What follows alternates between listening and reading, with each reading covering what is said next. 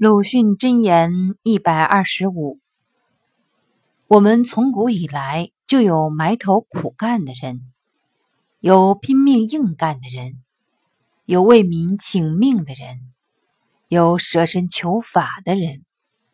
虽是等于为帝王将相做家谱的所谓正史，也往往掩饰不住他们的光耀。